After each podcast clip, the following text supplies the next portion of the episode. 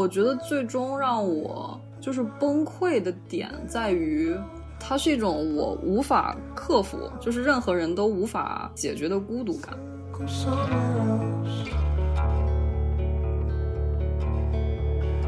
你希望一个人能完全理解你吗？但后来你发现，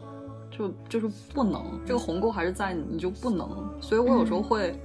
就我有时候会，我就是在 那种状态的时候，我就觉得 我应该分手，然后找一个新的男朋友。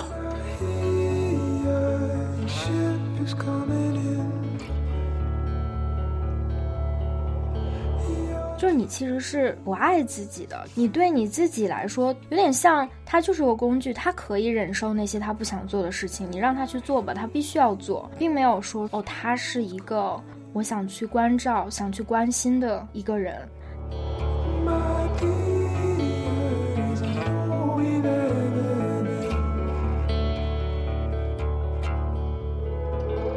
Hello，大家好，欢迎来到第三十六期的沃顿云命播客，我是 Fleur。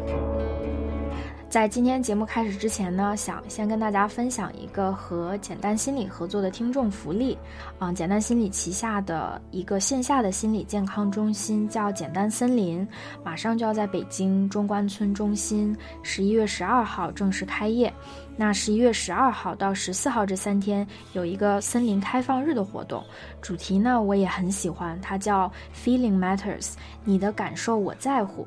这个活动其实是免费的啊，开放日还有机会跟心理咨询师面对面交流沟通。感兴趣的小伙伴可以去关注微信服务号“简单森林心理健康中心”，回复“开放日”就可以了。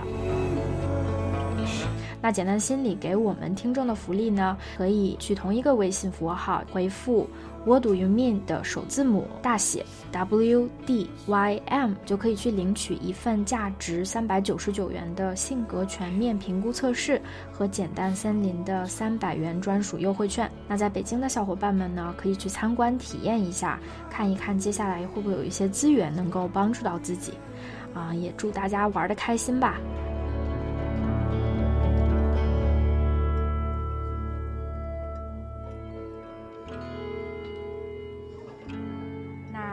今天呢，就又有请到了我们的好朋友、老朋友一毛同学。我们今天就聊一聊关于情绪的话题。然后前段时间我就在想说，那关于情绪，我们能聊些什么呢？然后最近就映入我脑海中当中的几个词语就是。你上一次情绪崩溃是什么时候？然后我就把这个话题发给了一毛。其实我们也有大概很长时间没见了嘛，其实也不知道你最近过得怎么样。但是我觉得聊起来情绪崩溃这个话题，我觉得肯定能聊得起来。对我，我不知道是因为我们情绪比较脆弱还是怎么样。因为我刚才在那个跟你开视频之前，我刚刚跟我男朋友吃完晚饭嘛，然后我我刚才问他呢，我说。我说你情绪崩溃的时候一般会怎么样？然后他就很紧张，他说：“他说你怎么了吗？”然后我说：“没有没有，只是我们一会儿要聊。”然后他说：“哦，那你这个问题真的问错人了。你想想你啥时候见过我情绪崩溃过？嗯，就是他他他是那种情绪超级稳定的人，真的。然后所以对，所以我也不知道是因为我们是女性，还是因为我们刻板印象。就反正也可能是因为。跟大部分人没有那么亲密和紧密的关系，以至于人家情绪崩溃的时候，我不知道而已。对，而我身边刚好就是刚好我的伴侣是一个情绪非常稳定的人，所以我可能也不知道别人情绪崩溃的时候是什么个形态。会不会是 我们？所以我也蛮感兴趣。我们是对，就是我们是对自己的情绪觉察比较比较高的人，或者我们喜欢天天没事儿就。跟跟别人来说说我今天过怎么样，咱一起来复盘，嗯，梳理一下最近的生活，就不停的就比较喜欢整理，比较喜欢反思，比较喜欢说，比较喜欢，嗯，去梳理的人吧。我就其实我觉得，我不我不知道啊，反正也因人而异。但我的一个想法就是，大每个人都会有。体验情绪，但是他知不知道它的存在，或者他知不知道？哎呀，我在感受这种感受的时候，我其实是在体验一种情绪。那这个就不一定了。我觉得可能好多年前我自己也是没有那种没有那个感觉的，没有那个觉察的。我觉得人觉察越多，可能你你想的越多，你稀奇古怪的东西就越来了，就会越看到一些每天的过山车一样的高高低低的事情，情绪变化。所以他们可能也不是情绪稳定，但是他对于自己其实并不稳定的情绪并没有觉察，就是他以为自己他以为自己很稳定，他以为自己没事儿，只不过是对，我觉得这是一方面。我我给你举个我的例子，就是就是我爸，就是我爸是一个对自己情绪完完全全没有觉察的人，就是基本上是零觉察。就我是怎么发现的呢？就是。嗯，他前段时间做一个小手术，然后也是疫情的期间，嗯，然后家属就不让陪着嘛，然后你一个人在里面住院，然后家属好像要做核酸，然后好像只有一个人，就是很严格的那个防疫政策，他一个人在医院里住院等着手术，就算是个小手术，我我我也关心他一下，我说，哎呀，你怎么样啊？你你害不害怕手术啊？然后他说：“我不怕，这个就是小手术。医生说，嗯，没有危险，那有什么可害怕的？就这样。然后我就连续的关心了他几天吧。然后，嗯，那天做手术的当天，我给他打电话，他应该是已经做完了。然后给他打电话，他说他没做，就是今天 没做上。然后我说为什么？然后他说，嗯，就是他上了手术台之后。”因为血压太高，被医生给送下来了，就是。OK。然后我说：“你血压怎么高了呢？”然后他说：“我也不知道呀。”我，然后我就，我当时的反应就是，你知道，人在紧张、焦虑或者是很害怕的时候，你的身体是会有变化的。嗯。然后我就。我就有问他，我说你你是不是害怕了呀？你一个人在医院，你虽然是个小手术，但也挺，也是手术嘛。然后，嗯，然后就，哎，反正最后也是没说明白吧。但是，嗯，我就其实完全完全不太能理解，就是一个人他是完全在这种情况下是真的风平浪静，一点情绪变化都没有的。嗯，然后其实跟他简单的分享了一下之后，我就跟他说，我我觉得你可能是有点害怕，你可能是，嗯，有点担心。然后他说，哎，也也有这个可能嘛。然后其实我觉得有的人他实在是没有那个感知的时候，就躯体化的表现出来了，就身上血压都已经很高了。那个时候，嗯，其实。这个害怕的情绪其实已经有可能已经很很高很高的了，但是他没觉察出来呗。嗯，反正是我我我的一个例子吧，就让我想到了。但你男朋友可能是完完全全一个不同的例子，不同的人。对，我觉得是外表看上去可能看不出来，就是特别是对于。嗯，除了特别亲密的伴侣之外，剩下的大多数人，尤其是比如说像我们在职场里面，大家看起来都是情绪很稳定的哦，对的成年人，对，然后所以也不知道别人的生活背后到底是怎么样。是的，是的，所以你可以先说嘛，我先说，好呀，对 我们今天主题就是啊，那请问上一次情绪崩溃的是什么时候？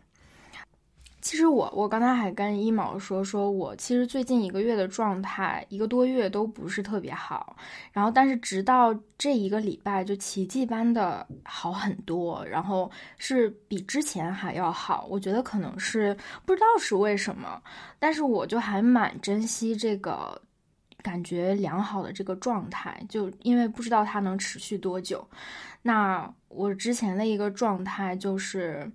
嗯，我觉得是一个长时间的积累吧，大概有一个多月的时间，我觉得都没有睡得很好，然后睡不好的时候，人就是整个非常的，就是觉得像身体被掏空的感觉，然后嗯，就每天在那个边缘上，就是 on edge，在那个边缘上面很努力的去挣扎，很努力的说今天我要睡前放松一下，然后白天要做些运动，这个那个的去调节自己的情绪，所以其实每天都非常非常努力的去想在正轨上面走，但是就在这个在这个悬崖边上的时候，就不管啊一个什么什么事儿出现。就就会突然间特别特别特别崩溃，然后反正对我来说，我觉得最崩溃的就是睡不着觉，就是没没办法睡觉。嗯，我我应该我觉得应该已经是上周了。有一次，嗯，我觉得我的故事其实也没有特别特别的生动啊，就是就是就是那个很崩溃的时候，就有种。你有的时候很害怕、很恐惧，说：“哎呀，我最近的啊状态不太好，怎么办啊？”但其实你状态不好，持续了一段时间之后，你就有种那就任他去吧，反正也好不了了那种那种感觉。然后就那天应该是已经早上四五点钟了，然后就是还是没有办法睡着。然后那个时候我就觉得好像。应该自己帮助一下自己，就是就感觉那种有点害怕，有点说，哎呀，我我不能再这样下去，我要，呃，做些什么去帮我自己。然后就，然后我就那个打开了手机，就是搜我之前也是之前的一个播客嘉宾吧，然后他是专门帮助大家解决睡眠问题的，然后我就在 B 站上搜搜他，听他的。这个视频呃视频，然后，嗯，然后就然后就他其实说说你在没有办法入睡的时候，十五分钟就是算十五分钟，然后你就要下床去。干别的事情，要不把这个床跟睡不着觉的这个焦虑感联系在一起，是是一件非常就是不利于你的事情。然后我就半夜就是在屋里面走，嗯，就是边听他视频边走，走到困了之后，啊，就是继续想去睡觉吧。反正就这么一个过程，就。因为我现在感觉还不错，所以就所以这个崩溃的那个事事件，其实对我来说就觉得哎，不是什么大不了的，所以其实可能讲起来也没有那么生动吧。但是对，主要说对我来说是，嗯，就是觉得在自己睡眠很差的这个状况当中，去每每天支持自己的一个。嗯，正常的一个工作呀，生活呀，就是觉得不知道下一秒什么事情，就特别特别小的一件事情，就可以让整个人很崩溃的那个状态吧。嗯，那你觉得你这个失眠有就是生活中的一些什么具体的事情作为它的 trigger 吗？嗯，我我觉得是，我我觉得肯定是有的，但是可能。他一句话两句话也解释不清楚，我觉得这个跟一个人的这个心理状况是蛮相关的，就是而且我，而且我这个我的睡眠状况是，嗯，我在更小的时候，就是初中的那个那一段时间，初三啊初四考高中的那一年，其实是我人生当中就是特别特别黑暗的一年。那个时候就经历了一年，我都不知道是什么。我觉得是抑郁吗？我不确定，就是挺黑暗的，然后非常的难受，就是很绝望。然后那一年我就是完完全全没有办法入睡。然后那个时候我的状态睡不着觉的原因是，呃，是很强。我觉得那个时候我有强迫症，强迫症是焦虑症的一种嘛。我很强迫的在想说，其实入睡是一个非常无意识的状态，就是你在自己没觉察到的时候，你自然而然就睡着了。然后那个时候我就想，假如我现在就在觉察我自己，观察着我自己什么时候能睡着，然后这个时候我就让我自己醒过来。对，就是非常强迫，然后。所以我就睡不着，就我特别特别特别困，但是每在我就感觉要睡着的时候，我就就可以醒过来这个状态。然后那个时候那么小，那个时候就整整个心理状况是一塌糊涂的，没有没有任何的帮助，没有任何的支持，然后自己对自己发生了什么也充满了恐惧吧，就是觉得哎，一个小孩儿居然睡不着觉，嗯，本来应该是无忧无虑的一个状态，然后家里人其实也不是很懂，也帮不上我，嗯，那个时候我的一个恐惧就是我可能。我可能再也睡不着觉了，就是真的就是这样，超级恐怖。那那你真的是每天都不睡吗？就白天也不睡？白天上课，然后在在那个课堂里面，有的时候就会就那个时候我可以打瞌睡的睡着，我就特别特别羡慕那个时候，因为那个是自然而然的，就是在你无意识的这个状态下睡过去的那个感觉，我已经没有办法在网上做到了。嗯，但是现在来想。所以那个时候对我来说是非常非常恐怖的，而且我没有任何资源去帮助我自己，嗯，所以就也不是说完全不睡，在人就是非常非常不清醒的状态下，呃，大概半夜三四点钟你就就昏睡过去，几个小时之后醒来，然后就去上学，但是没有办法能够有那种让身心都，嗯。得到恢复，得到休息，然后早上醒来就是精力充沛的那种睡眠，那个是完完全全做不到的。然后这个状态持续了一年，直到中考结束之后，好几个月之后，上了高中，遇到了新同学，在一个新班级，然后才慢慢的缓过来。就是这个简直是特别特别大的一个阴影，这简直是人生噩梦，真的，就是睡不着觉太可怕了。但是真的很可怕。对对，我就我最后就想说说那个时候我的自己，我自己最可怕的一个就是我觉得我再也睡不着了，就是我可能从我十五岁到到我我不知道哪天就就死了，但是我再也没有办法睡觉了，就是那个状态，而且真真正正的睡不着，持续了一年，因为太可怕了。你说这个特别让我想起来，我之前听了一个播客，然后好像是那个他他讲的是 Vipassana，然后。就是就是说，那个嘉宾他到 anyway 就是国外的一个地方去参加 vipassana，然后因为他白天一直处在那种，就是你的意识在观察自己嘛，就是你一直在观察自己，所以他到他他在 vipassana 那几天夜里面就一直处于你说的这种状态，就是他看着一个人在睡觉睡觉，然后但因为他一直在观察，所以当他马上要睡着那一刻，他就就是砰的一下就惊醒了。然后这个状态就持续了大概可能六七天、七八天，完全一秒都没有睡着过。嗯，然后他后来就是出于觉得人得活命，然后就离开了那个营，然后出来才睡着。对，但但对，然后我其实因为我也是比较有睡眠问题的那种，就包括我妈也是，然后我身边那些朋友也是，然后我我妈年轻时候也是那种。就是她现在也有有的时候她会连续一个月完全不睡，就是白天晚上都不睡，对，然后整个人的状态都非常崩溃。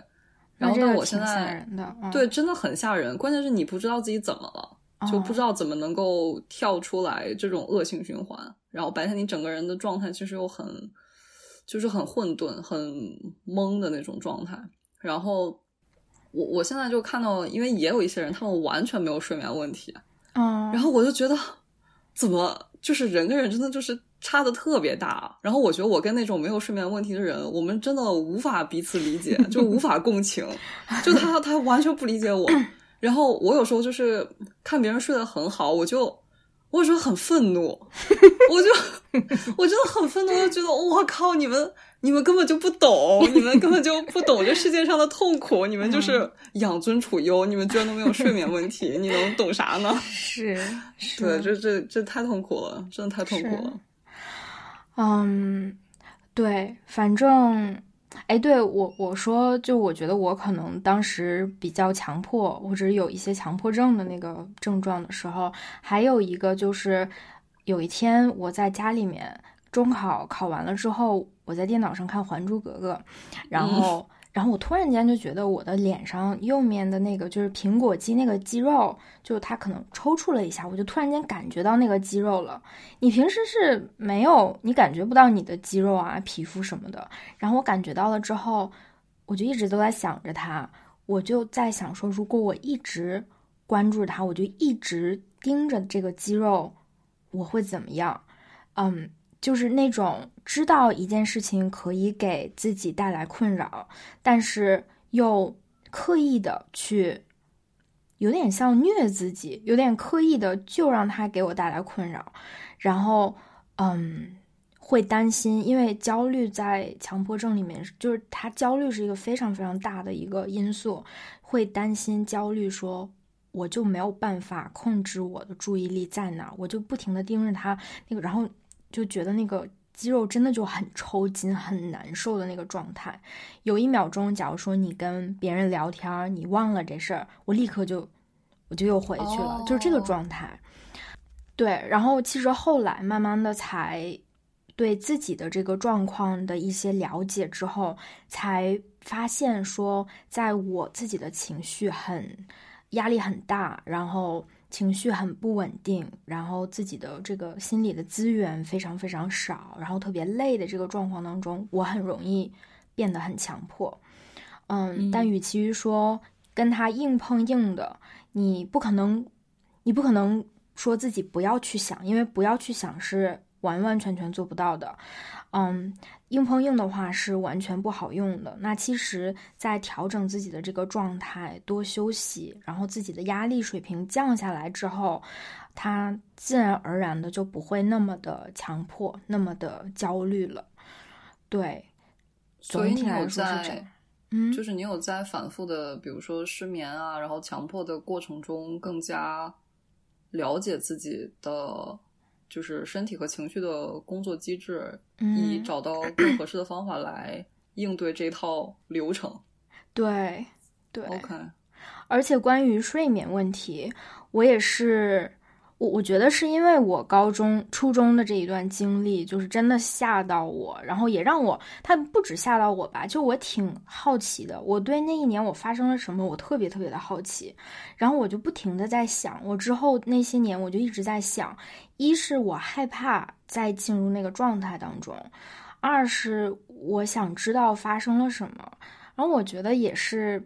就莫名其妙的觉得这事儿好像跟心理学有关系，然后就就可能对这方面会有很多的疑问，就带着这个问号去去啊，就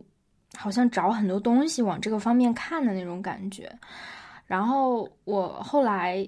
就前前些年吧，然后知道有一个。跟就是治治疗也不是治疗吧，就是改善睡眠情况一个非常非常有用的一个实操的一个工具一个方法，就是那个 CBT CBT 行为认知疗法 for insomnia 治失眠的那个 C CBT。然后我之前说的那个。啊，那个睡眠，那个睡眠的专家就是徐一山博士，他也是基本上是用这一套理论去工作。这一套理论真的特别好用，就是特别好用，而且是那个，而且是对大多数人都有用的。就包括，就包括说在床上不要待多过十五分钟啊，然后不要把床跟焦虑联系在一起啊，然后去做一些安静的事情，等到你的。大脑有一些困意的时候，再回去睡觉啊，嗯，在嗯还有什么？基本上就是在认知有点跟 CBT 很像，在认知呃的层面有一些小技术、小技巧啊。然后他还说，呃，那个徐玉山博士还说，如果是焦虑问题引起的睡眠障碍的话。嗯，有一个小方法可以试一下，对我来说我觉得还蛮好使的，就是每天可以给自己设一个十五分钟的焦虑时间。就假如说明天下午四点，你设一个十五分钟焦虑时间，那个担担心时间，那十五分钟你什么都不干，就是去担心，把所有你想担心的事儿都担心一遍。然后，那你现在睡觉之前，你有什么事儿担心？你有什么事儿焦虑？啊，你不停在想，那个时候你心理上就会有一个变化，说：“哎呀，算了吧，明天四点我再去干这事儿吧。”对，这就是也是一个 CBT I insomnia 的一个小例子吧。我觉得对我来说还蛮好使的。对，OK，那我我我也分享一个对我来说 好用的，就是治失眠的，就是我会吃褪黑素。啊，对对对对对对对，对，这个也是个，嗯，对，然后就是因为我我可能以前，比如说小时候，我一听安眠药这个东西，我就会觉得很抵触嘛，而且它会经常跟比如说什么服用过量，它会跟什么自杀呀，然后就这种东西相连接，所以我小时候会对这种药物很抵制。但是后来吧，就特别是这一两年，我是真的去仔仔细细的查了一下，它到底有什么副作用。嗯，后来我发现好像没啥副作用。嗯，然后我还去问了，就是线上问诊的那种医生，然后他有什么副作用？然后，但是我觉得可能是因为中国的，即便是医疗环境，它也是不鼓励你。在没有特别大病的时候去吃药什么的，所以那个医生也就说：“哎呀，你这个什么都可能都是老年人在吃啊，年轻人没有什么吃的呀。”但我但我查了一下，就是问了一下，我发现它好像只有一个副作用，就是一个是就是你你怀孕的话，你肯定不能吃啊。然后如果对于青年人来说啊，它会一定程度降低性欲啊。但对，哎，对，这个我可从来没听说过。对，反正我反正我有问那个医生，他他他有说他有说这个，但我。首先我自己没有明显的感觉，然后除此之外，我觉得 OK，就是降低了，又又有何不可呢？对，然后还是睡眠比较重要。对对对，而且而且我发现，就是如果我睡眠不好，我第二天真的就是干啥都不行，就整个人，关键是你的 情绪特别不行。然后你情绪很低落的时候，你就干什么都就不开心，而且一天没睡好的这个状态会。有时候会影响蛮多天，就三四天什么的。是，所以我对，所以我现在就是，我到该睡觉的那个时间，如果我发现我还，我就感觉好像今天不是那么困，或者说我感觉可能今天睡眠会有点障碍，那我那我就吃一个。嗯。然后有时候，比如说你这段时间，就这段时间你的工作上面的事情比较多，然后压力比较大，或者情绪不是那么稳定，嗯，比如说大姨妈之前啊什么的。然后我一一周里面，可能我吃褪黑素睡觉的天数要比不吃的还要多，就我可能会吃四天啊什么的。但是，就是目前的话，我没有看到什么，就是就是副作用。当然，我觉得副作用是个是个玄学。就是如果我这么说的话，可能就某一些呃比较抵触药物的人，他也会说那是因为你时间不够久啊，或者是怎么怎么样。当然，我的原则肯定说是我能不吃，我肯定也不不想吃这个东西，不想靠外力。但是它本质上是一种，就是人体你自己也会分泌的激素，只是说你分泌的不够，所以你需要靠药物来补充几毫克。对，对。然后我觉得这个就是挺，就是一定程度上面挺帮助我的。当然，如果有的时候就是因为褪黑素是属于那种，嗯，吃完五分钟之后你是生理上面会有极大的困意，就是我就是有时候就是泪眼朦胧，然后狂打哈欠。对，但但是有的时候，如果你的内在情绪特别强烈的时候，你的那个内在情绪会盖过你的生理的这种困意，就那个时候也很想象到，对，也很崩溃，对，就是那种你被卡住了的感觉，你的身体已经睡了，但是你的大脑特别的就我 can't help，我想不到任何办法再能帮助我了，我已经使出我的就是绝杀武器，但我依然没办法入睡，那个时候也会很崩溃。我感受到你的崩溃了。对，对，OK，好，现在现在我就要分享一下我的崩溃时刻来了。就我觉得我的崩溃时刻非常非常搞笑，就是首先我我要说一下我的那个大背景，就是我现在不太会在白天崩溃了，就是不太会有都在工作嘛。对，就是不太会有什么具体的事情能够让我崩溃。就比如说，我现在比如说把一个事情搞砸了，或者说我什么关系没有处理好，就随着年龄的增长，就这些东西就慢慢就不是事儿了嘛。就这些具体的事情都不是事儿了。然后我我的生活又相对比较平稳，又没有什么经历什么巨大的那种丧失啊，什么就是比如说有亲人离世的那种痛苦，那就整体白天就是一个比较平稳的状态。虽然这里面情绪会有高高低低，但不至于说。就是垮掉、崩溃的那种状态，嗯。然后我最近就是想象中的两个崩溃，都是就都是在晚上，就也是在接近睡觉的时候，嗯。我我记得最近的有一次是就非常搞笑，就简直非常难以启齿，就是因为有一个周末，然后我白天在跟我男朋友出去玩嘛，然后到晚上的时候，他大概九点多。他就特别困，他特别累，嗯然后他就睡觉了。嗯然后我就对我就对他早睡这件事情，我不知道为什么，我就心里面有巨大的愤怒和委屈。然后我就觉得，就我被这个世界抛弃了的那种感觉。但但但是我又觉得这是一种理性上来讲非常可笑的情绪，所以我就在一直跟自己说，就是这没啥好没啥好不高兴的，就没啥好生气的，没啥好难过的。嗯，然后我就在那边看电视啊，玩手机，但是我都很心里面很烦躁，但是我又有脾气，没地方发，因为这人已经睡了，我也不可能把他揪起来，怎么怎么样的。然后结果就是就就这么耗了，我大概可能待了得有两两个小时吧，然后一直到了十一点半，就是我觉得我真的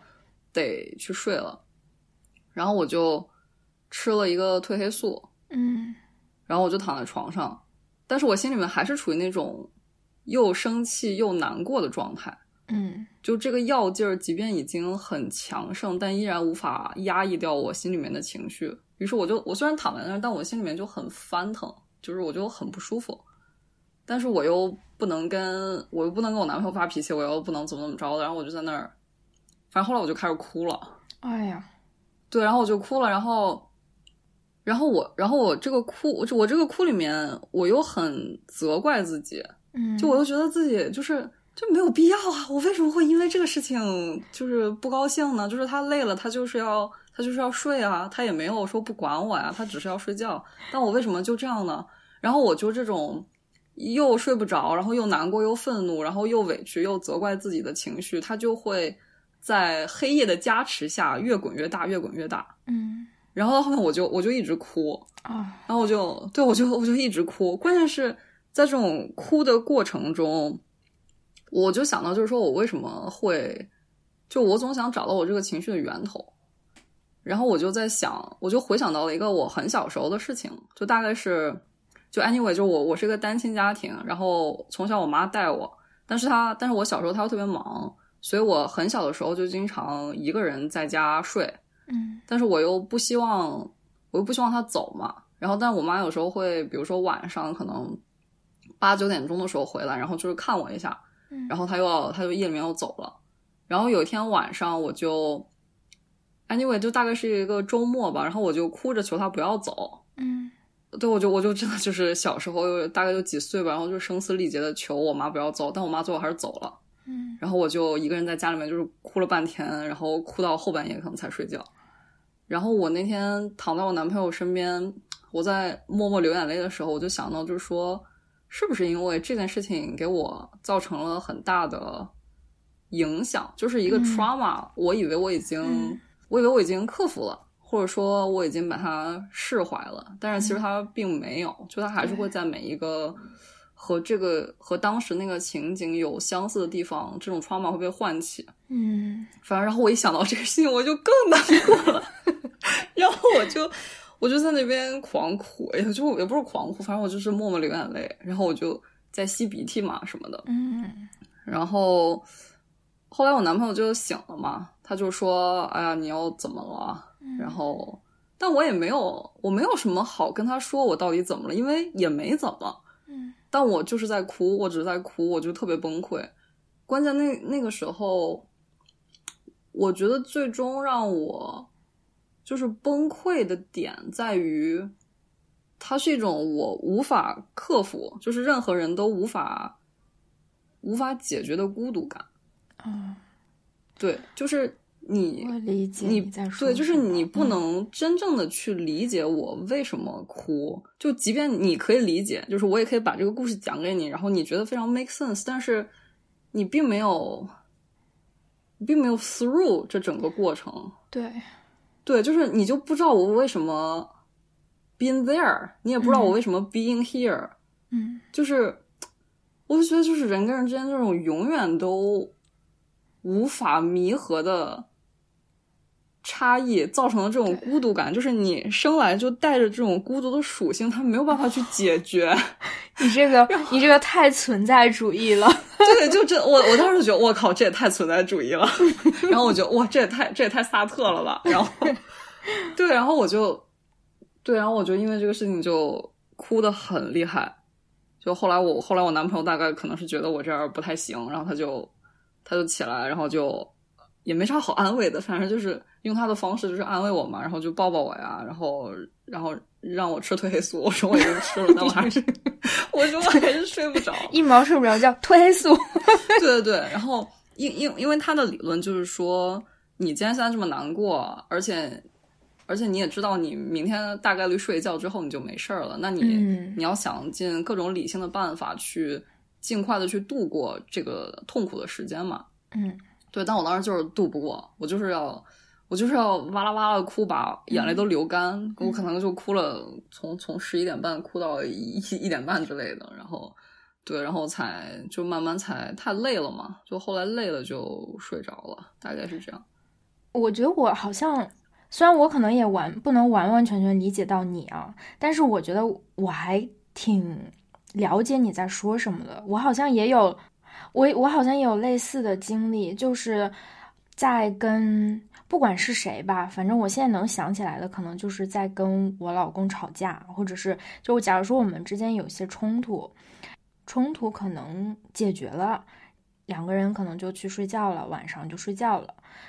不管怎么样，但是因为你的心里面、内心当中经过了一波那个暴雨、暴风雨的那个起起落落之后，你还是不是那么平静的。然后有的时候我看他就在那睡觉，我就特别的难受，就是，我懂，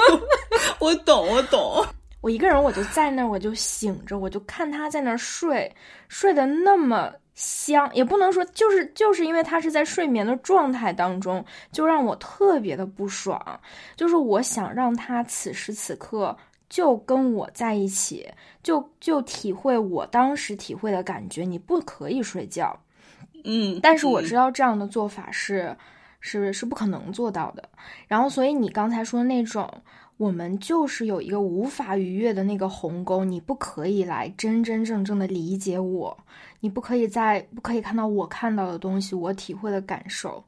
然后，因为因为这段这这段时间我在就是参加一个存在主义心理治疗的读书会嘛，然后我们那个老师就是有跟我们分享，其中有一个我觉得特别特别能概括我们俩说的这个点，就是就是欧文亚龙在他孤独的那一章里面，其实有写过。说对这种没有办法逾越的人与人之间的这个鸿这个隔阂跟鸿沟，我们一般有两种想去应对的方法。嗯，第一种就是，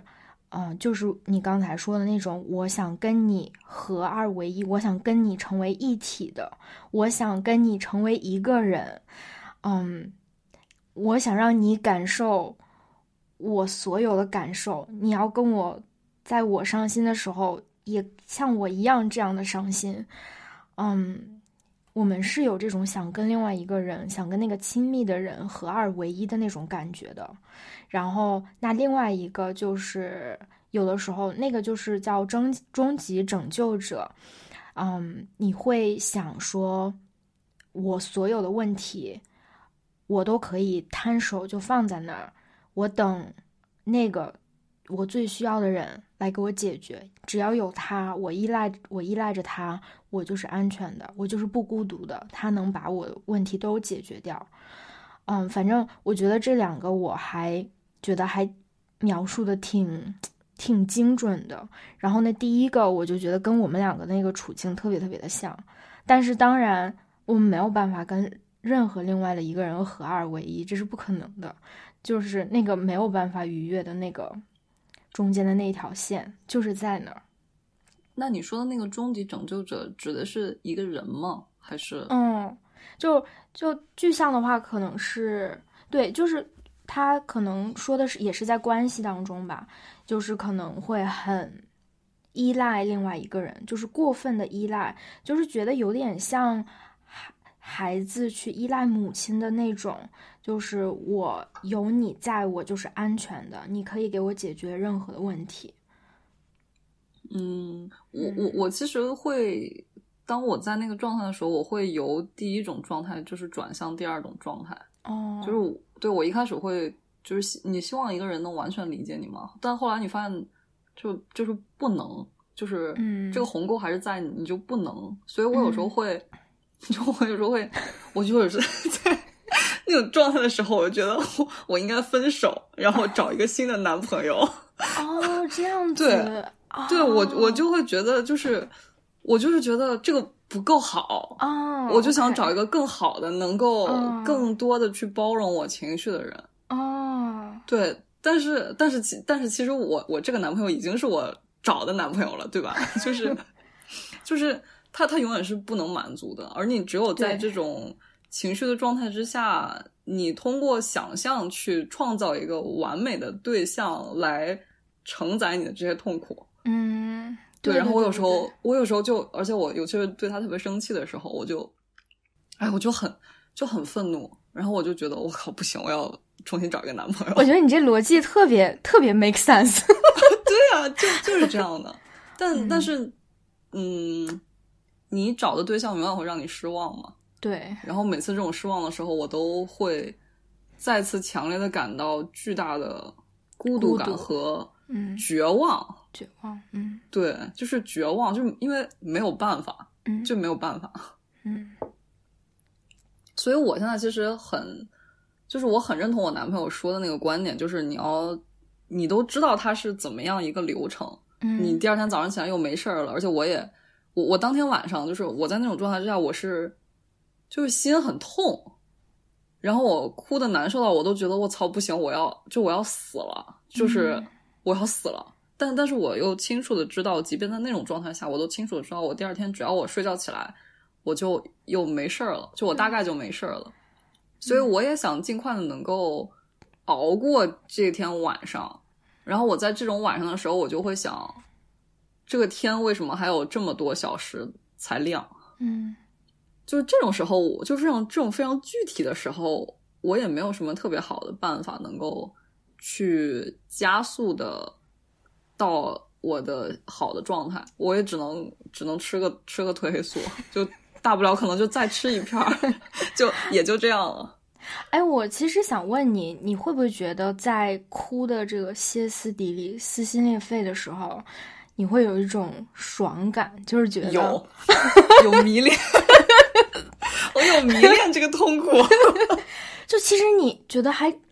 就是觉得啊，我自己怎么这么惨？但是但是在同情自己那个过程当中，还蛮，我觉得可能是蛮治愈的。就我们还挺需要的，我觉得特别需要那个独处的，就自己去哭，自己去同情自己，自己哭惨，就是然后特别嗯享受这种很爽的感觉，就是他既难受又觉得，哎呀，我好像就需要他的那种感觉。哦，而且我我当时还有一个想法是什么呢？就他也很，就他也很像一个 loop，就是他他有点回环。就是我在想，我为什么总是在迷恋这种痛苦的感觉，是因为这种痛苦我很熟悉，嗯，就是我在这种痛苦之下，我感到很安全。哦，然后对，然后我又想到，我的天呐，我居然是一个喜欢痛苦、习惯痛苦的人，我怎么这么惨啊？对 哦，你然后哦，你又很惨，然后就就为自己很惨而感到很对惨。对，然后我又觉得天呐，不行，这个那那我岂不是这辈子就逃不出去这个循环了吗？然后我又再次感觉自己很惨。嗯，对，我可以感受到。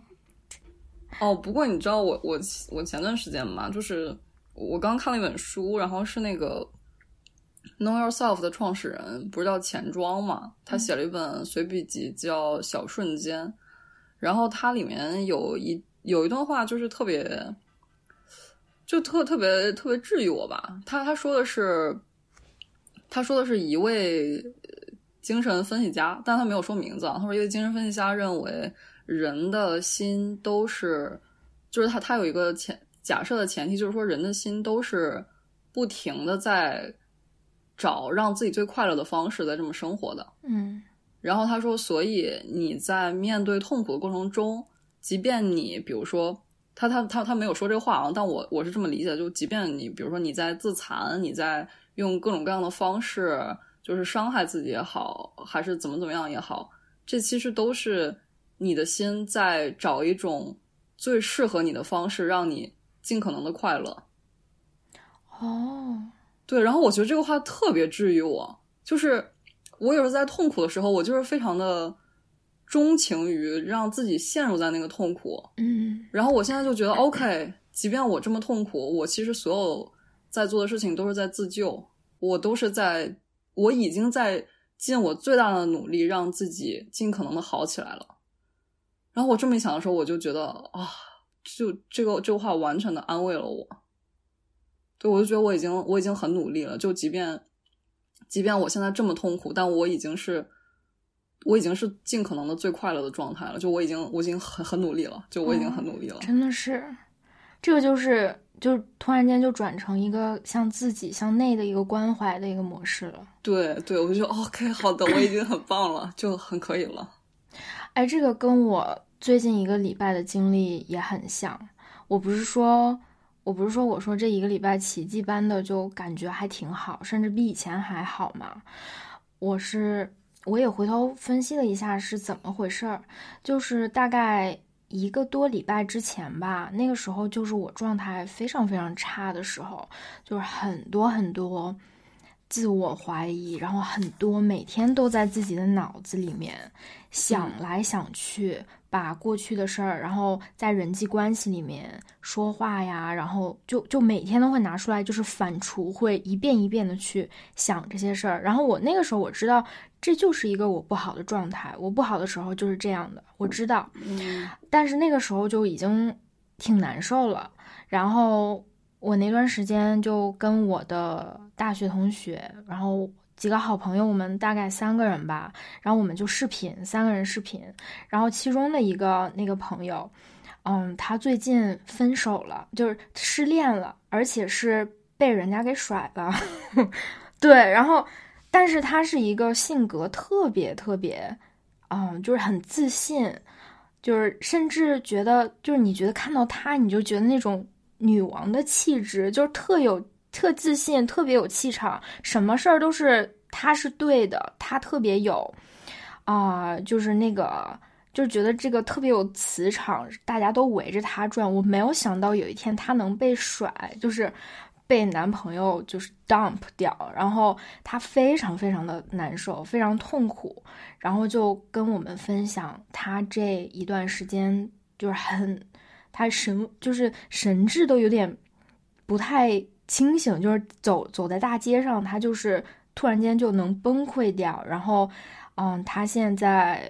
读博嘛，然后他要教学生，然后就需要把他的工作、他的课取消的那个状态，然后在大街上会被人安慰的那个状态，就他崩溃到这个状态，然后。就在这个状态当中，他说，嗯，叙述了这个状态，然后他说有什么能够帮到他。他说有一次，他嗯，他觉得他自己不太好的时候，他就会去找人聊天，然后找一些朋友去诉说、去倾诉他的这个过程，甚至有一天跟他们学校的同事，然后其他的一些 TA，嗯，去聊聊这个话题，然后在。几个人在那个小的气氛当中去互相的理解，然后互相的说：“哎，我其实有这样的经历，我可以理解到你。”这种很，嗯，就是很平凡的一种人际上的链接，让他觉得会好很多。然后这件事儿是他我们视频前一天发生的，那个时候我其实从一个第三方的视角，我看到了一个受伤的人，一个需要帮助的人，他在。不停的为自己找资源，假如说跟我们聊天，也是他努力的去拯救自己的一个求救的一个方式，对。然后他跟他的同事聊天，也是他在很努力的就去找什么能帮到他。我当时聊完了之后没什么感觉，但是突然间那天晚上，我就觉得，哎，我也应该帮一下我自己。就是我看到他帮自己的时候。我就觉得就能够感受到那个力量感吧，就是就觉得他自己在环境这么差的时候也是可以帮自己一把的。然后那个时候我就在想，我现在也要帮一下我自己，嗯。然后在这个想法出来之后，就一连串的东西都出来了。然后我就想，我能做什么能帮一下我自己？我就我我最近就在想说，哎，那我要去。看一看这个书，我要我我有一直想看的书，但是我一直都没买，就是自己想看的书，我我不看，我就看那些可能工作或者学习上需要的书。然后我就觉得这个状态可能持续了一一段时间，然后那一刻我就想，我干嘛非要去看做那些应该的，嗯，或者是需要我做的事情？我要我要做能帮助到我的事情。然后那个时候我就想，我要看我自己想看的书，能够帮助到我的书，能够治愈我的东西，嗯。然后接下来就有一连串的事情发生。就是可能那几天到晚上，就是我白天可能也许效率没有很高，没有把事情做完。到晚上六七点钟，我如果晚上去做一些事情工作的话，我晚上是睡睡不好的。我我自己就是这样，所以我在七八点之后必须要停下来去放松休息，去换一个思思维，换一个环境，准备睡觉，然后。但是我经常会逼着我自己说：“那你今天效率不高，你一定要把它干完。你就不管怎么样，闭了闭上眼睛把事儿干完。”然后在我转换了这个我要帮我自己的这个一个 mindset 之后，我那天我就觉得我干嘛要干这个事儿？我不干，我不想干，我。我不想干，我就可以不干。然后那个时候，在六七点的时候，我就想，哎，我可以怎么样去享受我的夜晚？我可以做些什么？那个时候就有一种莫名的那种幸福感。可能也不会做些什么，就把电脑关上，听听音乐呀，然后点个外卖，看着电脑，就是一边看一边吃。但是这种特别平凡的那种去照顾自己的幸福感，真的就。让我觉得特别特别的舒服，在这种状态当中，在晚上在想要睡觉的时候，也会觉得会放松，会舒服很多。嗯，所以在这个状态当中持续了一段时间，甚至在面临一些压力比较大的不想干的事情的时候，我也会更放松的去看它。就其实拖延会反而少了很多。我可能就觉得，哎，那就去做吧。然后反正做完了之后，我还有时间给自己放松或者奖励自己。所以在这个循环当中，就觉得还不错。嗯，虽然说在外界的这个眼光看来，我可能也没做什么，可能也没有多么多么的有效率，但从我内在自我的感受来说，我是觉得非常的舒服的。我会觉得不管怎么样，我自己能够照顾我自己的这个状态，让我觉得非常的舒服，让我觉得我会更，嗯，会更喜欢我自己，整个人就觉得会那个紧绷着的那根弦就会松下来的这个状态，就是我听下来有点像是自己可以掌控自己，嗯，就是可以安排自己的那种感觉，而不是比如说你有一个时间表，就你有一个什么。嗯，可能是你自己告诉你你应该做什么的事情，然后你被这个应该做的事情，嗯，安排了。我觉得那种就是超级的糟糕。对，而且我觉得这背后有一个有一个东西，它在驾驭着你。你为什么会被他安排？就是你其实是不爱自己的，就是你对你自己来说。他就是个工，有点像他就是个工具，他可以忍受那些他不想做的事情，你让他去做吧，他必须要做，嗯，是这样对待自己的，并没有说说哦，他是一个我想去关照、想去关心的一个人，他不想做的时候，我们可以先不做，可以，我们怎么能去照顾他，能够去先接住他，让他觉得会更舒服一些。就完全不是往这个角度去考虑的。我忘了之前有没有在就是播客里面跟你聊过这个事情。就是我大学里面有一段 eating disorder，就是暴食暴食的特别夸张。然后包括你现在说，就是今天我们聊那个情绪崩溃，我应该也是那个时候就是最崩溃，因为有时候会突然就是崩溃到狂哭，就是而且是特别突然的那种狂哭。当时的状态可能就是一天。从早上到晚上都还蛮正常的，但是一到比如说晚上八点钟之后，我就会出去便利店，就顺着我们学校那一圈儿，我会把各种面包房、蛋糕店、便利店里面的各种吃的都买一遍，然后全都吃掉，然后吃的我特别不舒服，都有点要吐了的那种状态。嗯，就这个这个时候，这个大概有持续了有一一个月啊，然后体重就是暴增嘛，然后我当时就夸张到我觉得如果再持续的话，我就要去看一下什么精神科医生的那种状态。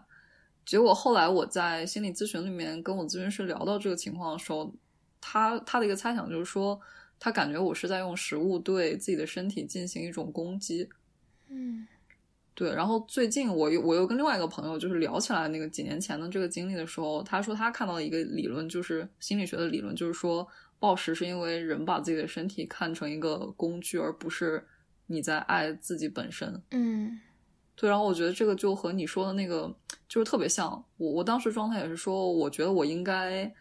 少吃，然后减肥，就是尽快瘦下来，然后不要反弹。但是你就是在这种一点点的去压制你的欲望，就不管是食欲还是你的，比如说享乐的各种欲望的时候，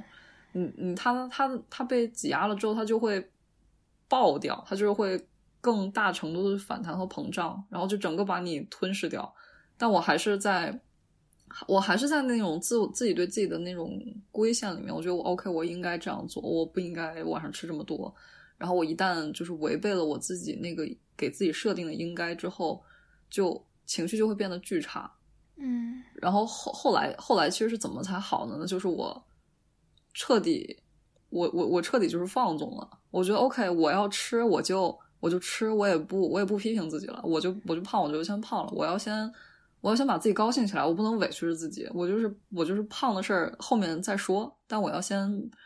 把自己的情绪照顾好。就是你得，就是你得允许自己做一个不是那么好的人，或者说不是那么完美的人之后，你就是你你的情绪才有空间舒展，你的负面情绪能够释放出来之后，其实所有的所有的那些别的东西，就是除了情绪之外的别的东西，会慢慢的就是变好起来。就是变得，反而他才会变得像你期望的那样。对，而且对自己好一点，对自己有这种自我的关怀嘛。说起来很容易，在认知上面也非常非常简单，能够理解。但是做起来，你去用身心去体会的时候，简直是太难的一件事儿了。我觉得可能有一段时间，你可能会。做的比较好，就是假如说可能像我这一个礼拜，觉得好像跟我自己连上一点了，就还挺开心，天天屁颠屁颠的。然后，但是，但是，嗯，不知道它能持续多长时间，也不知道可能生活当中的一些变化呀，然后你情绪的改变，嗯，你下一段时间可能就会又陷入一种那种没有办法去关心自己的状态当中。我觉得这都是。就是我也会期待他还会再来吧，嗯，我觉得可能那长时间这是一个长时间的战役，就是长时间的去非常长的长线的一个目标，或者是朝着那个方向去生活，就是就慢慢的往前走，走着看吧。嗯，那那你如果是对你现在来说，如果你察觉到自己的一些可能负面的情绪，或者说是不好的状态在。有一点要重新找回你的苗头的时候，你会就是做些什么来反应呢？就做出什么反应呢？你你说苗头是说有不好的那个苗头是吗？对，不好的征兆，你感觉嗯，好像又要不好的征兆。对 嗯，我觉得我这些年会好很多，就是主要的一个变化，最主要的变化是就在不好的征兆来的时候。我一般不会那么害怕了，就我可能以前会更害怕一些，就是像你看我跟你说的初中的那个经历嘛，那个时候我是害怕到一定程度的，就是我完全不能不能够接受，就完全不能接受有往那个方向的任何苗头。但是现在，我觉得对我自己的了解，就是你这个循环经历了很多次之后，你知道你可以走出来，你也。大概知道说你自己还没有失控，嗯，就其实我觉得这也挺挺悬的。就你觉得你自己没失控，就你还对你自己的情绪、你的生活是有控制感的，说明你还没失控。就是你知道吗？我我觉得好像是人长大了，确实会变强，对，变强了。但其实就很悬的一点就是，你越害怕你自己不好，你越害怕你自己可能情绪崩溃，就是你已经像像你睡不着觉，吃了褪黑素之后还是睡不着那种崩溃感，你越害怕它，它就它对你的影响就越大。就就像一个进度条一样，就是你已经进到百分之九十九了，你觉得马上你就要到崩溃的那个，就自己做什么就已经很绝望，就百分之百的话是完全的绝望，你已经到百分之九十九了，你觉得你马上就要不行了，然后你就再往前，你就再允许它，你就说那百分之九十九点一能怎么样？九十九点二能怎么样？然后你一直到九十九点九，然后一直往前走，你会发现你还是。OK 的，就你只要不害怕那件事儿，就你就是让你自己去崩溃的，你就你就不管它了，你就放手就崩溃去吧，就我不管了，他他让他就在那儿吧。那个时候你就发现那个进度条它就是停在百分之九十九点九九九九九九，就你越害怕它，它其实是越大的一个像魔咒一样，它会让你觉得更恐惧。嗯，我可能会有这样的感觉。这个突然又让我想起来，也也也是之前还有点安慰到我的一句话吧。就是我之前在看一个那个艺术家，就是阿布拉莫维奇，就是就是他跟他跟他原来的前男友是一个艺术家，然后两个人分手的时候，从那个长城两头一直走到对面，然后完成了分手的那个，反正就挺有名的。然后他有一次在那个采访里面就说。我忘了那个问题是啥，反正就类似吧，就是你怎么就是不不好的时候你怎么办？然后他说，You need to sink to the bottom，嗯，就是你你一直沉到底，就是你沉到不会再差之后，你后面的所有路都是上坡路嘛，就是大概是什么意思啊。就然后我觉得 OK，就这这个也是非常适合我的一个方法。就我就觉得 OK，我我痛苦的时候，那我就。我就狠狠的痛苦，我就执迷于这个痛苦，我就痛苦痛苦，我看能怎么样呢？就是后面他慢慢，对，他就是会，他就会好好起来吧，他慢慢会好起来。而且，而且我觉得，嗯，就是我痛，我能感受到痛苦的时候，至少说明还有还有力气和勇气去挣扎。嗯，我觉得就就是最。最让我觉得可怕的，可能是说你都不想去挣扎了，你都没有欲望的那种。我觉得那个是可怕的。然后我觉得，OK，我能这么敏感的体验到一个巨大体量的痛苦，说明我是，就我是很有承载能力的，就我是可以去处理它的。虽然我这个痛苦的过程真的要把我给搞死了，但我但我可以。这个挣扎和抗争的过程本来也是人的。勇气的这个属性的体现嘛，我我现在会这么觉得。是是是，真的是，我觉得你说的这个就完全是我想描述的那种感觉。你描述的那种，你这么一说，也突然让我觉得，其实痛苦不是特别可怕，因为我们还是有那么一丝丝想去抗争的能力跟力量在的。就那个真的很。也不能说可怕吧，就是那个可能更糟糕的状况是我们什么都感感觉不到了，没有任何想去做任何事情的动力，嗯，那个世界可能就没有颜色了，那个状态，嗯，那个可能会是一个比较灰暗的一个状态吧。哎，那除了这个之之外，你会就是做什么事情，比如说向外求助来帮助你吗？最近还有一个挺帮助我的一个事儿吧，就是在我自己真的觉得很无助、很绝望的时候，我就找了我妈，就是就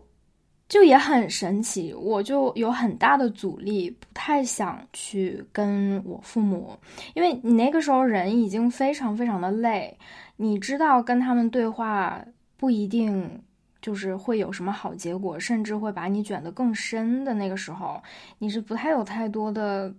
精力和能力去跟他们对话的，嗯，所以在被逼到一个极点的时候，就是觉得这世界上没什么东西，没什么人，就我在想，我可以去做些什么？我可以谁能帮得到我？我实在是有点想不出来了。我就做了这个尝试吧，就是就一股脑的，也不也不保留的，就是万一出就是出错了也没办法的，爱怎么样怎么样的，就跟他说了一下我的状态，然后就还蛮开心的，就是真的是被他接住了的，然后。可能也是因为这个过程，就之前好几个月的这个比较僵持的这个状态，也随着他结束了，就也是一个对我最近帮助挺大的一个事儿吧。我觉得可能是因为你在跟他求助的时候，你也没有没有期待，就是没有，就是没没有期待，没有是一个具体的期待。就我觉得你有时有时候，比如说你跟朋友说一个事情，你有一个具体的期待的时候，你就很容易失望。嗯，对我，我有时候之所以，嗯，我可能在很多情况下，我不去跟特定的对象去说我具体的事情，就是因为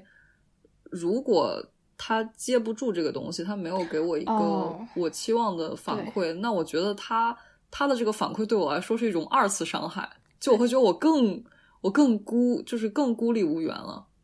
你相当于就是又 take 了一个很大的 risk。去做这件事，对，所以我现在可能会，对我会泛泛的去跟别人聊聊一下天儿，就我也不说我现在情绪不好，或者就是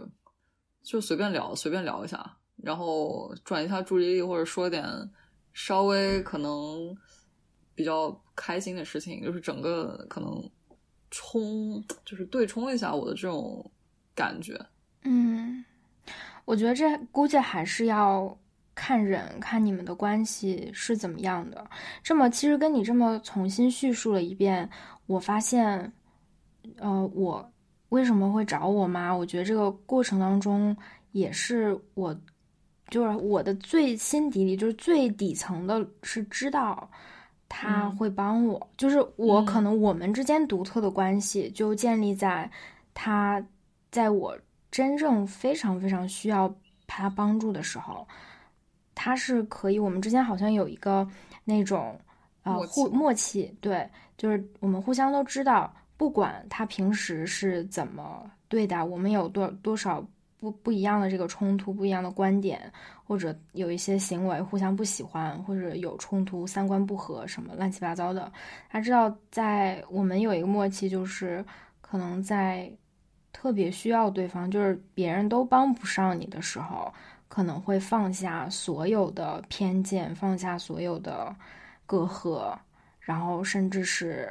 嗯，我做不到，我也可以尽量的去尝试做，去倾听，去帮你的那么一个状态。我觉得我的内心就是很底层是有这么这么一个很坚实的信任在里面的。我觉得这个架构于我们两个非常独特的关系在里面。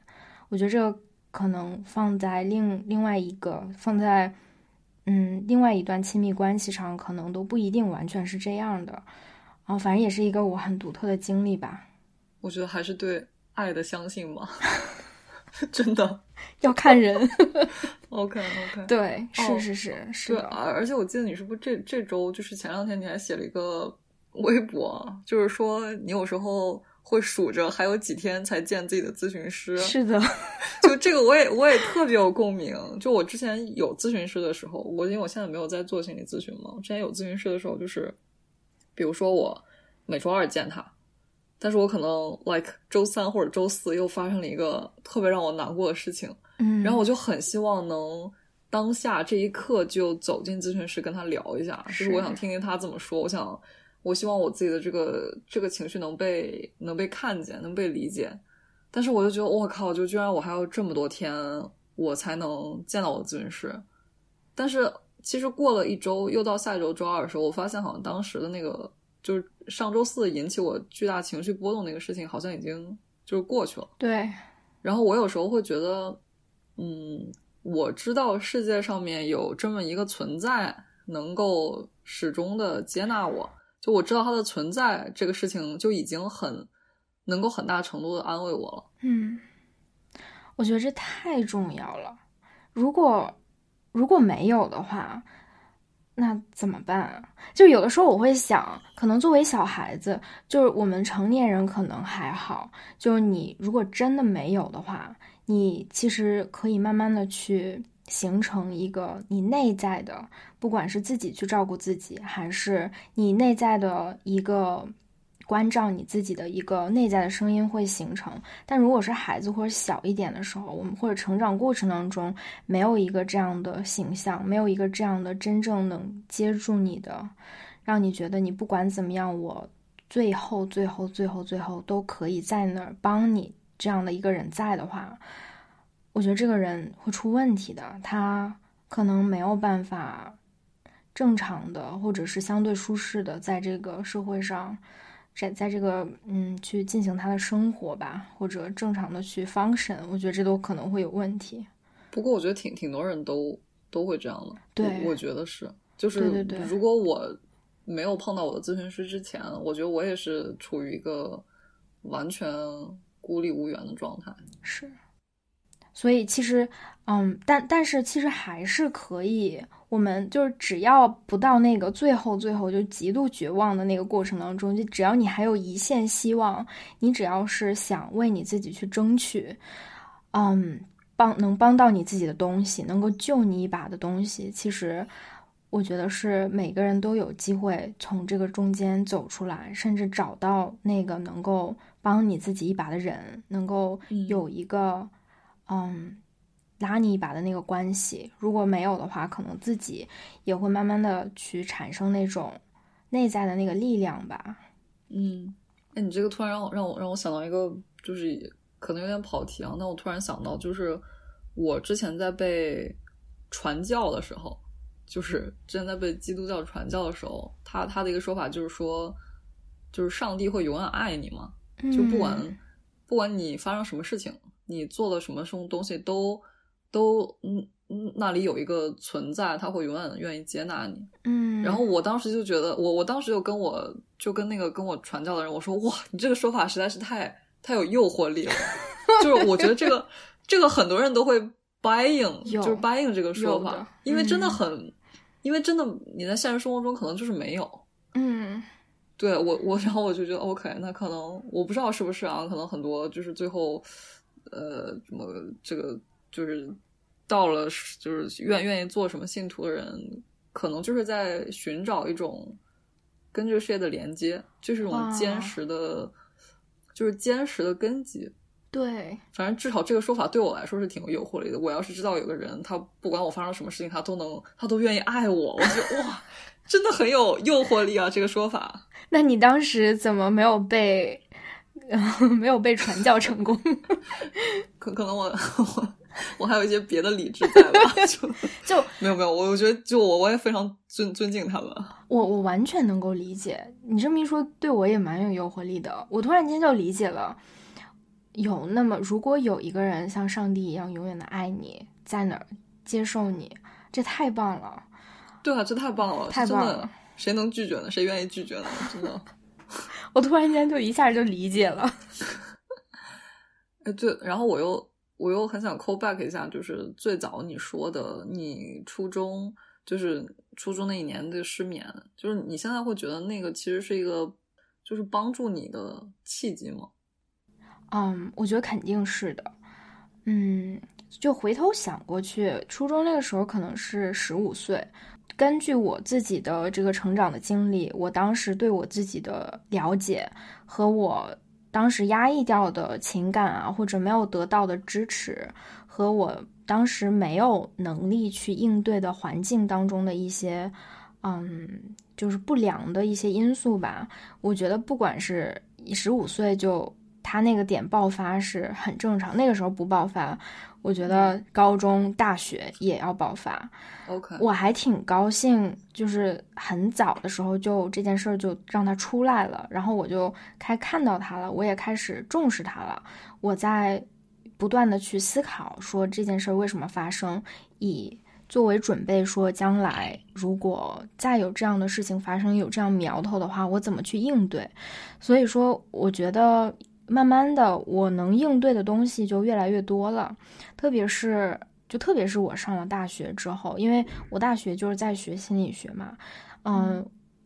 我就是学到的一些知识呀，对人的这个内在的工作的这个运作机制的了解呀，都让我不断的知道，嗯，那时候的强迫，那个时候的焦虑和睡眠。没有办法入睡，这整个的机制是怎么形成的？我当时为什么会那样？是什么引起了我当时这么大的一个应激的反应？我当时成长环境当中缺的是什么？嗯，我觉得都是非常非常有道理的。那个时候浮现出来，给了我就是很多时间去解决它，也蛮好的。嗯，然后反正对我来说，就是这也不是说我感不感谢他的事儿。就我觉得我是没有控制的。如果如果我不是因为他，不是因为遇到了问题、遇到了痛苦，才去解找到一些了解自己的方法的话，那个痛苦它迟早都会来的。因为我对我自己不了解，因为我不知道环境里面我应对环境的时候会发生什么，所以我就觉得那个它其实迟早会来的。就是有点命中注定就是要走这条路的感觉，对我我是这个感觉。而且我其实上大学，我对我自己很可能第一个对我很有帮助的点，就是我知道，嗯，情绪问题或者是这个心理的，呃，心理问题高发的阶段就是青少年的时期。然后那个其实就卸下了我一个特别特别大的包袱。我那时候就觉得，哎，你一个小孩儿，然后甚至我妈呀、家人啊，他们都会说，哎呀，你小孩儿，你你你你没什么事儿，你就是个孩子，你没有，嗯，你有什么可担心的呀？就是这些事情，我会觉得，其实作为一个孩子，十几岁的孩子去体验这么复杂的或者这么没用的情感。或者是问题困境吧，是一件特别奇怪的事儿，就特别奇怪。这个奇怪本身就会让我很害怕，让别人发现我是个这么奇怪、这么有特殊、就有毛病的那个人。这是我当时特别特别困扰我的一点。直到后来，我发现，嗯，就其实情绪就是心理上的问题最高最高发。的时间就是青少年的时期，因为就是激素水平啊，再加上自我的这个发展和甚至大脑、头脑、大脑的这个发展都没有完善，都没有完成，所以那个时候如果在一个不良的环境当中是非常非常容易出现问题的。然后那个时候我就觉得，我当时如果知道的话，就不会那么那么的无助了。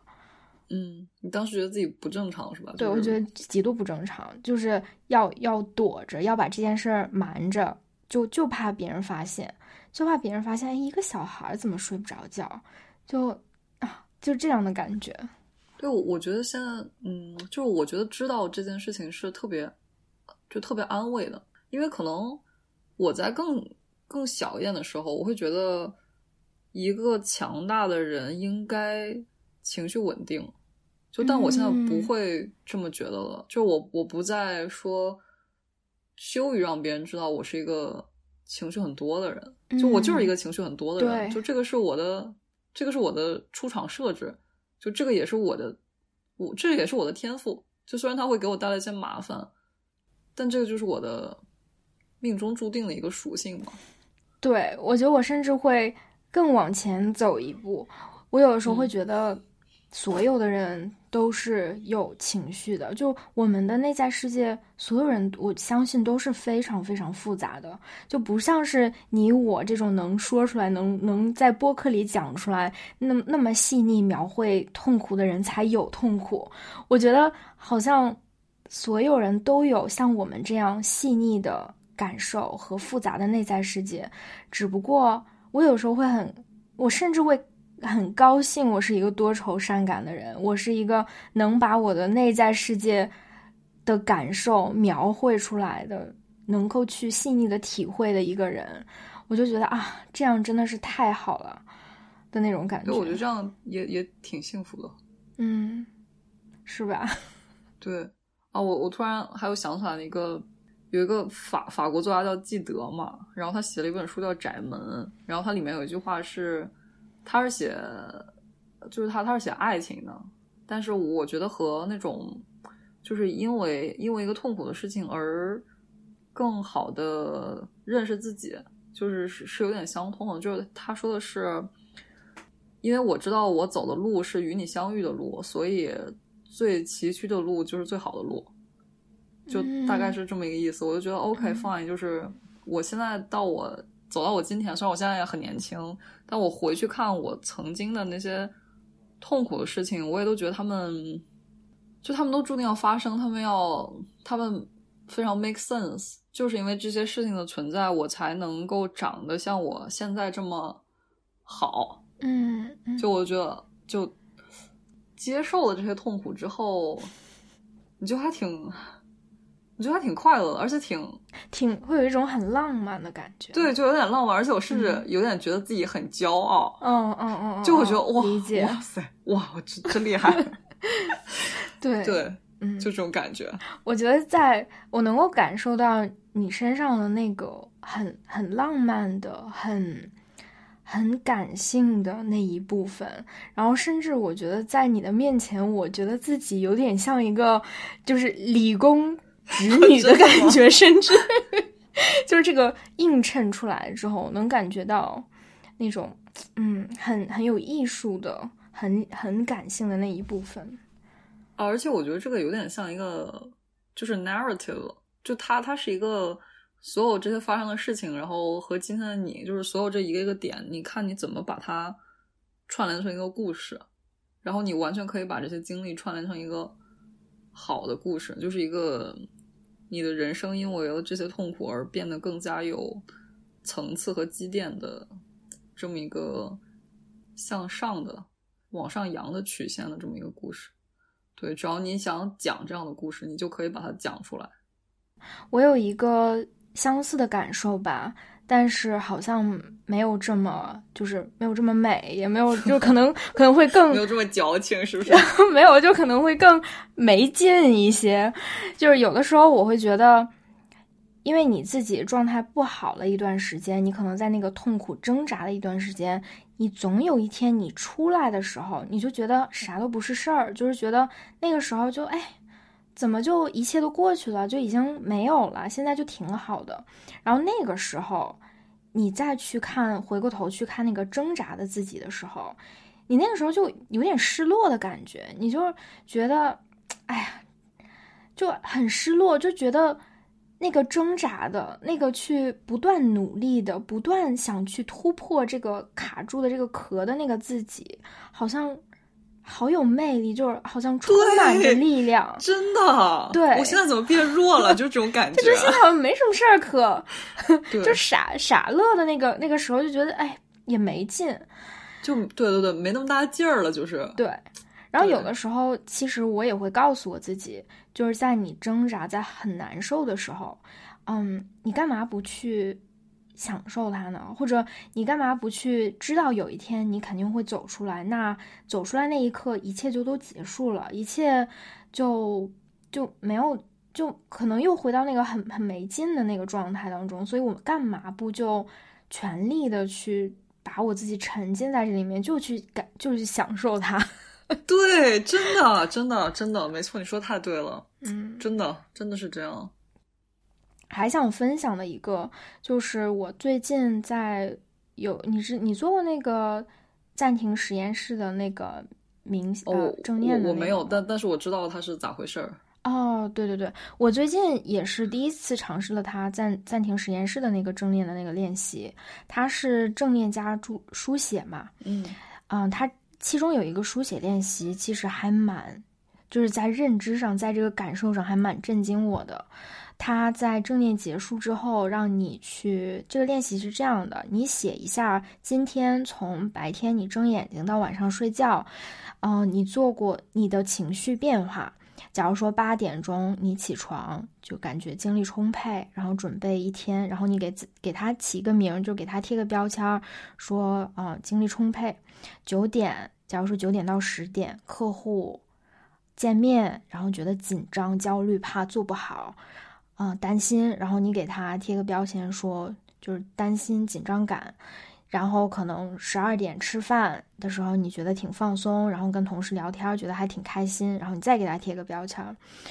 嗯，就这样你把一天回顾一下。我觉得大家就你可以就回顾一下今天发生了什么，你就会发现每一天都是像过山车一样起起伏伏的，甚至那某一刻你觉得，哎呀，简直是这一天我都没法过了，就过不去这个坎儿了。你可能你过你过去了之后，过了那么几个小时之后，你发现。你还挺好的，你那个那个时刻已经离你很远很远了，就你会觉得哦，原来情绪是这么的暂暂时，是这么的暂。暂时就是这么的短暂吧，就是都是它不是永恒的，它是真的不断不断的在变化的。我把我那一天经历了什么，几点几点是什么样的状态写出来的时候，我就特别的惊讶，就是能够让你很直观的感感觉到情绪的起起落落，它就，它就它就像冥想里面说的那种，就像天上的那个云一样，它就是不断不断的来，不断的走，你没有。你没有任何的方法机制，你可以去阻断这种最自然的一种呈现跟变化，它就是在那儿。然后就也惊讶到每天都有多少被卷在进去，在这个情绪的起落当中，跟他就是纠缠在一起吧。反正这个就其实让我看清楚，就是那么变化就一直都都在那儿的。你越不跟他纠缠。其实你自己也会越平静一些，嗯，对，但这个也是我觉得不是一个认知上的，就是我听了之后啊，我了解了哦，情绪都是暂时的，呃就好了。这个真是要你身心的去体验、去练习、去感受，真的是我现在，嗯，那一段。这个暴风雨过去了之后，我还是完好的。那只是我的想法，只是我的情绪，不是我自己。你亲身的感受之后，才能真的觉得，哦，原来是，原来是这样的。那那个感觉，哦，这个体验真的很正念。你觉得最后还有什么想跟大家分享，或者觉得没表达的吗？我觉得人真的永远没有必要羞于面对自己的情绪，也永远没有必要耻于求助。嗯，对，我觉得这个是，嗯，很多时候没有，就是没有早点好起来，是因为没有早点求助。然后没有早点求助，是因为你在心里面给自己设了很多障碍。对，但是直到你伸出手的时候，发现就这一切没有那么难，而且有时候别人回馈你的会比你。预期的更更多，或者说他会以一种不一样的方式，就来来告诉你，你其实一直是被是被爱着的。嗯，对，会有一些治愈的时刻。我我是觉得一切会好起来，这句话是真的。嗯，是是，而且，嗯。我觉得为什么要分享出来？就是你如果不分享的话，真觉得世界上所有其他人过得都比你过得好。对，没有，其实大家过得都不咋地，真的。分享出来，其实发现崩溃，在在情绪崩溃这一点上，大家都是在同一条船，大家都是站在一起的。是这样的，是这样的。嗯，对，反正也就分享出来，嗯，我们两个情绪崩溃的瞬间，然后。让大家如果能觉得哦，其实也没什么大不了的，那肯定是最好的了。嗯，也是我们两个互相的一个治愈吧。